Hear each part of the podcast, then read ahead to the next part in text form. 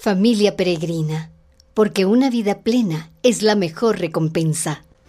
Una familia peregrina con una misión, compañera de caminos, de alegrías y dolor, gritando a pecho la esperanza de la nueva conversión. Una mano extendida es tu iglesia. Hola familia peregrina, soy Rubén Ortiz.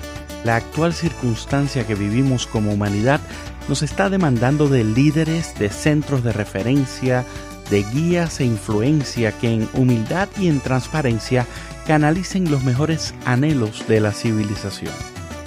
¿Qué significa ser un líder trascendental en tiempos de pandemia? Hoy en Familia Peregrina conversamos con Nelson Cárcamo, quien desde NC Consulting Enterprises promueve que otros y otras sean líderes trascendentales. Escuchemos. Es bien importante que podamos eh, conversar con alguien que está frente a frente a esto, en cómo se adoptan actitudes en momentos como estos, en cómo uh, usamos lo mejor de nuestros conocimientos, nuestras habilidades, cómo podemos crecer en tiempos como estos en cuanto a la eficiencia y la efectividad y sobre todo cómo podríamos adaptarnos al cambio, un momento tan clave como el que estamos viviendo. Nelson, bienvenido a Familia Peregrina, qué gusto que estés con nosotros, gracias por aceptar la invitación.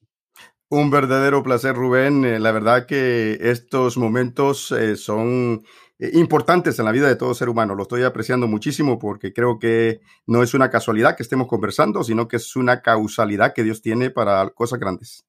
Dicen por ahí que son las diosidencias, ¿no? Así no son coincidencias. Algunos. dicen así. Cuéntanos un poco de tu vida. Eh, sabemos que hablas muy bien el español y muy bien el inglés y te adaptas muy bien en los dos mundos, así que tenemos mucho que aprender de ti. Ah, todos tenemos que aprender de todo. Bueno, mira, eh, yo eh, resido en el área metropolitana de Washington, D.C. he estado aquí por los últimos 35 años. la verdad que ¿Qué estoy haciendo en este momento? ¿Quién soy? Eh, soy un aprendiz eterno de, las cosas que, y oportunidades que Dios pone en el camino. Eh, estoy casado con mi esposa, Sagri, más de 26 años, dos lindas hijas también, 24 eh, y 18, una graduada de la universidad y la segunda terminando el primer año de la universidad. Y en lo personal, eh, además de lo que tú mencionaste, eh, soy fundador de esta organización, firma eh, que, se, que se enfoca en desarrollar el capital humano, especialmente aquellos líderes que quieren pasar de ser líderes exitosos a ser trascendentales y dejar una, no una huella, sino una marca en, en, en, la historia a través de sus legados.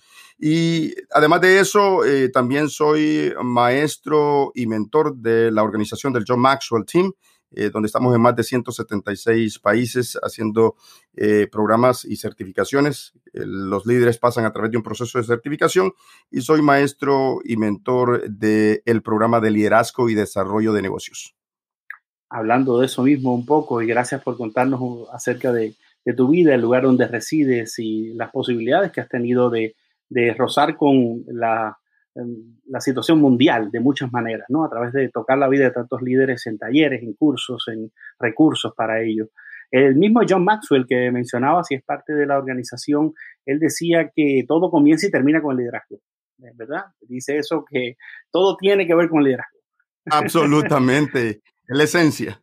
En esencia, todo tiene que ver con el liderazgo. La gente hoy en día tiene que aprender mucho de esta experiencia del COVID-19 y ha sido ah, el liderazgo esencial, esencial. Yo creo que la humanidad y todos decimos, eh, esperemos que salgamos diferente después de esto, ¿no? Es como que es una aspiración, no sabemos cómo lo vamos a hacer, parece que muy poca gente dice cómo lo vamos a hacer, pero parece que hay un hambre de ejercer el liderazgo de una manera coherente. ¿Qué cree que hemos aprendido de esta, de esta pandemia, Nelson, en medio de, de tanta crisis, dolor y las otras cosas que se han sumado? Eh, excelente pregunta, Rubén. Es, creo en lo personal. Obviamente esto puede cambiar dependiendo de la perspectiva y el nivel de awareness, como llamamos en inglés, eh, de, conciencia de cómo uno se ha expandido durante esas circunstancias como la que estamos eh, atravesando. Pero creo que en lo personal mm. yo he valorado muchísimo porque me enfoco bastante en esto. Una de mis filosofías es acercarnos a la excelencia a través de enfocarnos en cuál es la esencia Mm, de las cosas. Eh, y algo que en lo personal eh, a mí me ha dejado estas circunstancias es que ha sido una oportunidad para volver a la esencia de las cosas, a la esencia de lo que es realmente el liderazgo. Es la visión y misión de las organizaciones, de los negocios. Nos ha dado esa oportunidad de regresar a la esencia. mm, En segundo lugar, en lo personal creo que nos ha dado una oportunidad para entender y ver el nivel realmente que tiene, el impacto que realmente tiene el poder de la conexión. mm, El poder de la conexión estaba totalmente perdido, aún en los círculos más cercanos de la familia. Y hemos visto, yo he escuchado muchísimo de conflictos y situaciones que surgieron en los primeros meses de, esta, de estas circunstancias, porque habían perdido la esencia de lo que es realmente la conexión. Mm, y no podemos conectarnos de la mejor manera con todos aquellos prospectos que están fuera de nuestro círculo si realmente no estamos muy conectados, si no estamos entendiendo lo que es la esencia de la conexión en los círculos eh, íntimos, los círculos cercanos.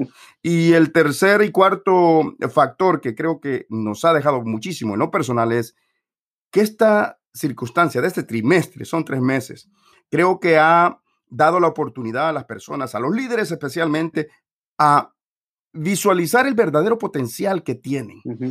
Y yo he visto personas que tenían un pavor a la tecnología, que tenían un pavor a sentarse enfrente de una cámara, de una computadora, y ahora lo veo con una pericia y con una facilidad de poderlo hacer. Entonces, si nos damos la oportunidad de hacer una pausa, escuché a mi abuelita una vez que decía, si quieres ir rápido, para, haz una pausa, reflexiona.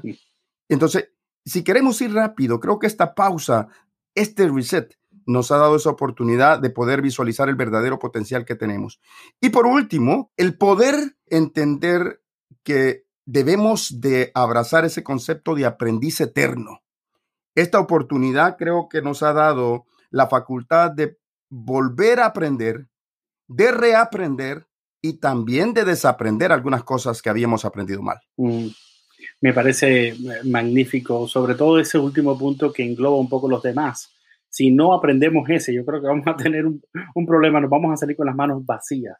Pero ¿cuánto hay aquí de la esencia de la vida, de la misma esencia de la familia, la esencia alrededor de nosotros y, cuánto hemos tenido que, eh, un poco en cierto modo, sufrir, tener que dejar de hacer cosas que no hacíamos para hacer esa, esa pausa, una, una pausa divina que sería en cierto modo casi un sabático que se le ha dado a la humanidad, ¿verdad? Eh, si tenemos, eh, cada semana fue un poco instituida para hacer una pausa desde la misma creación y así lo sabemos, ah, también hemos tenido la bendición de reanalizar, de repensar y de relanzar un poco lo que somos y hacia dónde vamos. Eso me parece importante. Hemos visto en esta pandemia, y a mí me ha preocupado un poco la ausencia de liderazgo o el desbalance en el mismo. Muchas instituciones, y estoy hablando de, van desde la política, la sociedad y la política local a veces, eh, pero también la iglesia. ¿Qué errores eh, han sido más comunes desde el punto de vista de, de un experto del liderazgo como es usted? ¿Cómo me podría contar eso? Creo que el primer error y que no ha sido algo que surgió en este momento, sino que ha sido cuestión de fundamento y estructura desde el inicio, Uh -huh. el adaptarse a las tendencias de lo que la gente cree lo que, de lo que es el liderazgo. Mm. Eh, cuando mencionamos el término liderazgo, automáticamente la gente piensa una posición, Mm. un, un estatus social o jerárquico en alguna organización, en algún lugar, un nivel de influencia a nivel global. Un título. Exacto, un título. Y, y mientras, eh, por ejemplo, en las tarjetas, en las tarjetas de negocio, bueno, ya no se usa eso mucho, pero cuando se usaban las tarjetas de negocio o las placas fuera de las oficinas o en los escritorios, mientras más siglas tenía después del nombre, pensamos eh, subconscientemente, ese es un gran líder. Me dijo que la tarjeta del eh, emperador de Japón solamente decía Hirohito. Exacto, y era un emperador. Entonces, hemos, la sociedad ha tergiversado el concepto de lo que es liderazgo. Entonces, de estructura, alguien dijo por ahí que las crisis son los que forman al líder. La verdad que para mí son los que revelan la calidad del líder. ¿Por qué?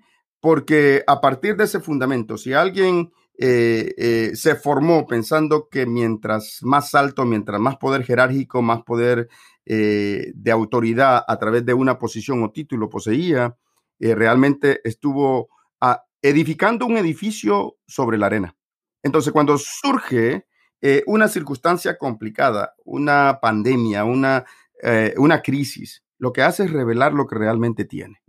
Y por lo tanto, durante momentos difíciles, los primeros errores que comete, aún, aún líderes que entienden un poco mejor lo que es la verdadera esencia del liderazgo, mm. han caído en estos errores, ya hablando puntualmente al concepto y la pregunta.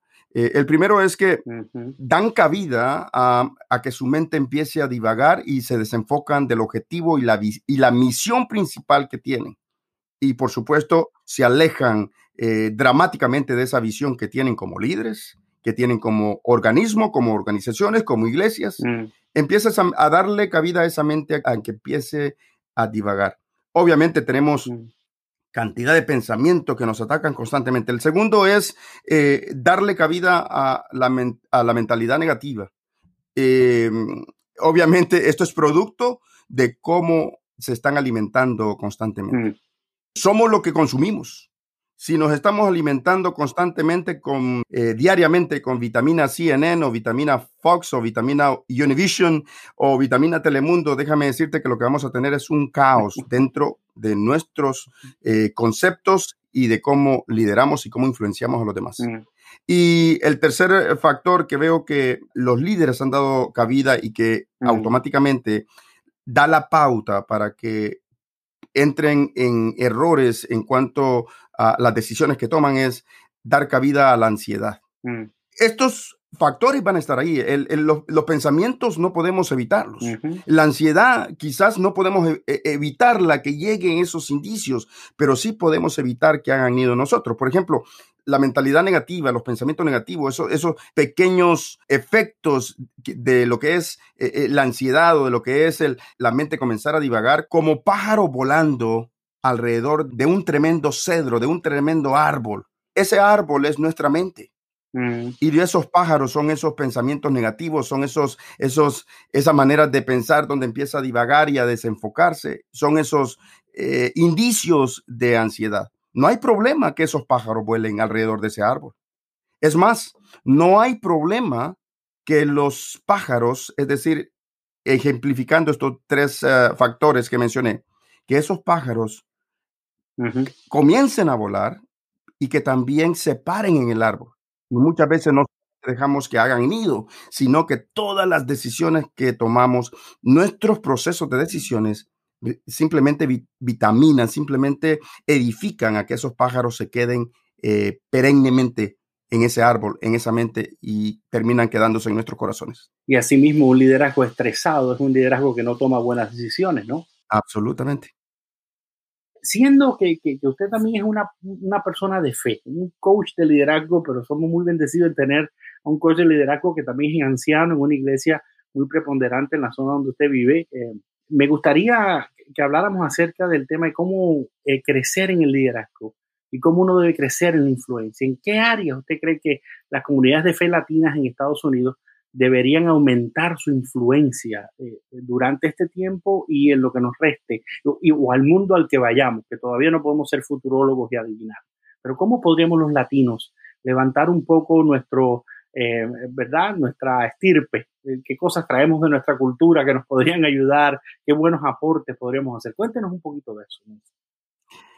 Sí, yo creo que una de las ah, maneras que como líderes latinos, y aquí todo el que está en una posición de poder influenciar, poder mover la mente, la acción, eh, el hábito de alguien más, está en esa posición de poder influenciar, más allá de lo que entendemos como líder posicional y que tiene la oportunidad a partir de, la plataforma donde esté para poder influenciar, es que la gente pueda ver no lo que hace eh, eh, objetivamente con las manos, no necesariamente escuchar lo que diga con sus palabras, sino que pueda sentir el corazón de servicio del líder.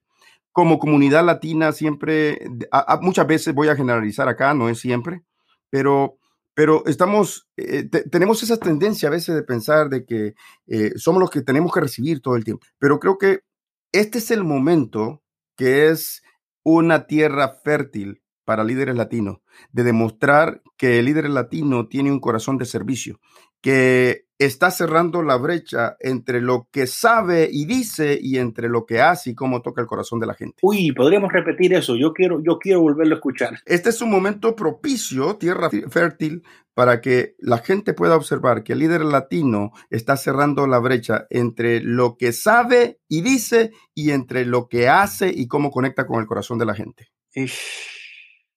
Ahora necesito otro sabático para poder procesar ese, e, ese buen pensamiento. Una cosa es lo que y dice, la otra es cómo lo ponemos en práctica.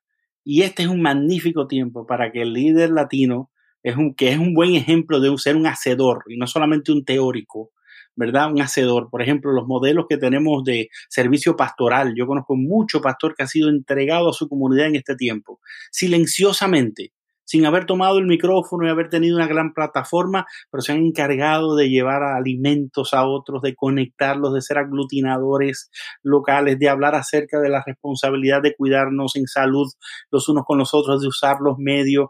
Y, eso tiene que, que poder ser un buen modelo para nuestra comunidad, que además está siendo dividida por temas que, han siempre estado, como el tema de la raza y todo, pero que se han intensificado. Esta crisis ha vuelto a, reducir en, medio del país. Así que tenemos un buen, eh, que dar un buen testimonio y eso necesita salir a la palestra pública, ¿verdad? Es, es, eso es la idea.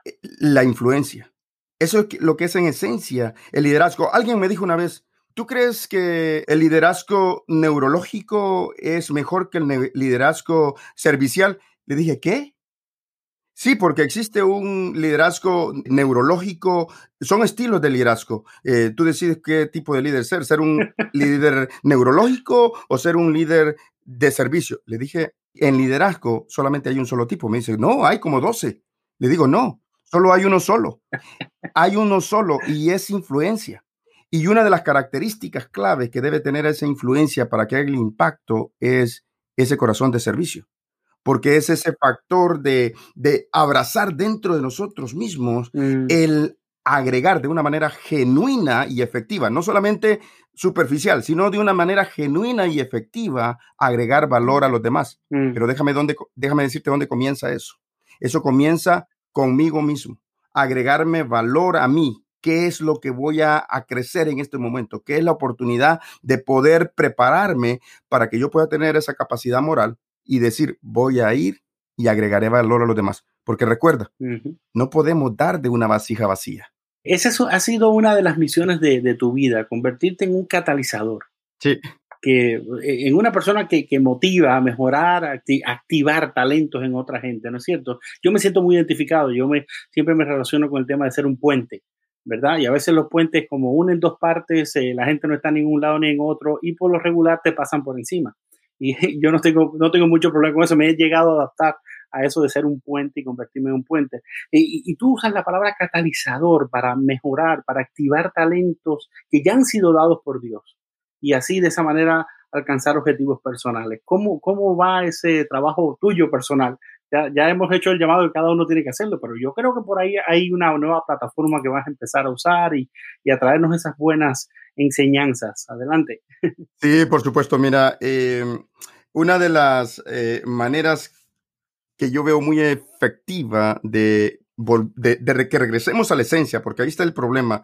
Eh, cuando nos alejamos de la esencia, la gente comenzó a perder sus valores o a cambiarlos y al cambiar los valores automáticamente empieza a alejarse de sus principios y al alejarse de sus principios se alejó totalmente de su propósito. Mm.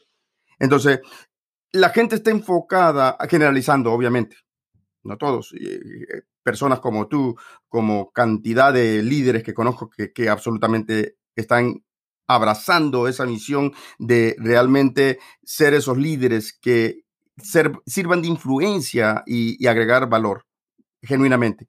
Pero una de las cosas que el, eh, disque líderes o personajes, eh, personalidades en la actualidad, lo que buscan es conseguir buscar seguidores, que te sigan, que, que vean que estás ahí, que estás en, el, en la plataforma y que vean que estás brillando. La iglesia no está exenta.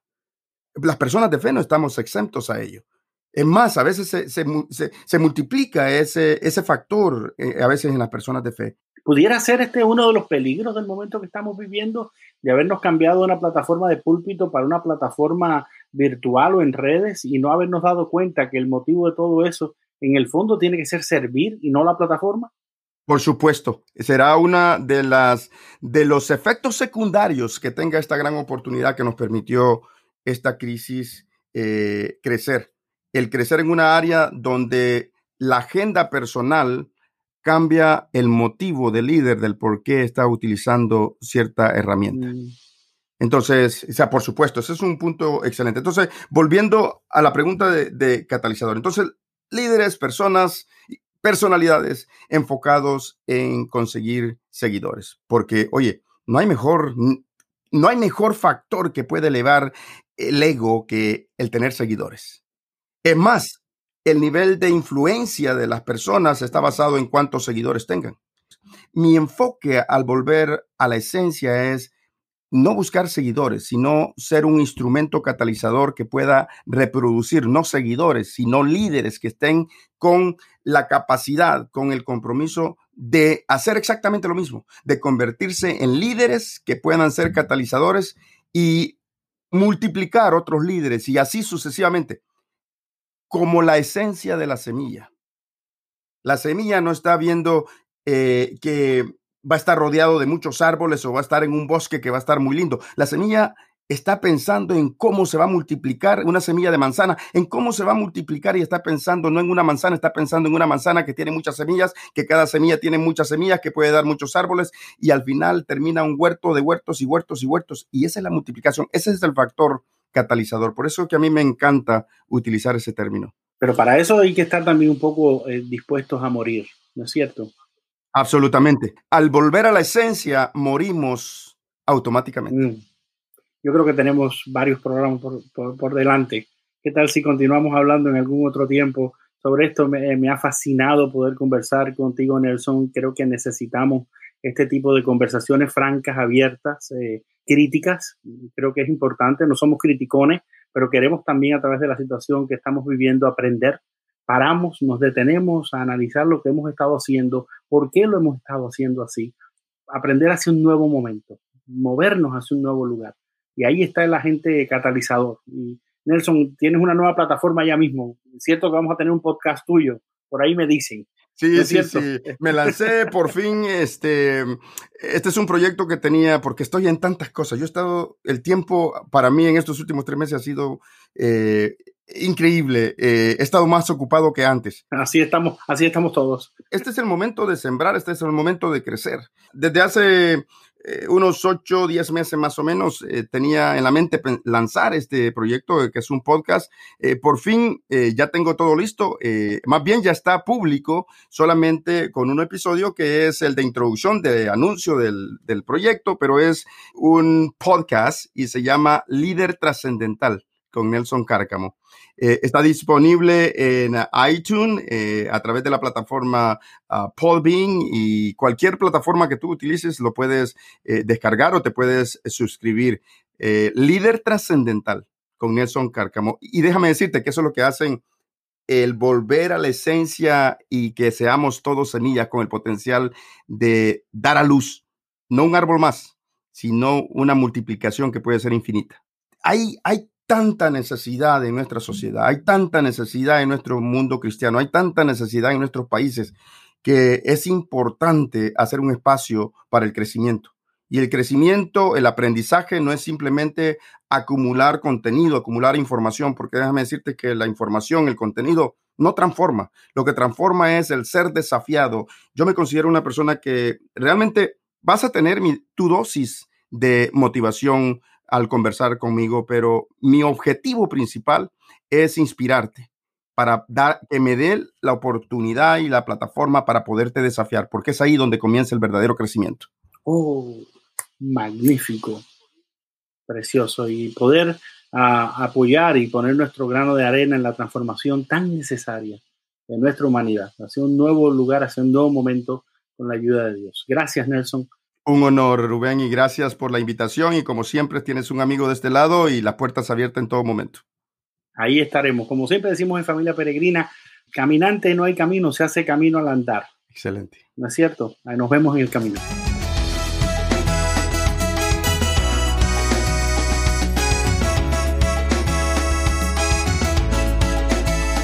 Gracias a Nelson Cárcamo, con quien compartimos no solo la misma tradición espiritual, sino una sed de aprendizaje propia de esta familia peregrina. Seguro has disfrutado de nuestra conversación. Puedes encontrar más información en las notas del programa sobre cómo escuchar el nuevo podcast Líderes Trascendentales y también cómo acceder a los servicios de NC Consulting Enterprises. Familia Peregrina es un podcast de los Ministerios Latinos del Compañerismo Bautista Cooperativo. Puedes encontrar más información en nuestra página web www.cbf.net familia. Soy Rubén Ortiz y te recuerdo que tu vida será tu recompensa donde quiera que vayas. Una mano extendida es tu iglesia. Vamos familia, nos espera el camino.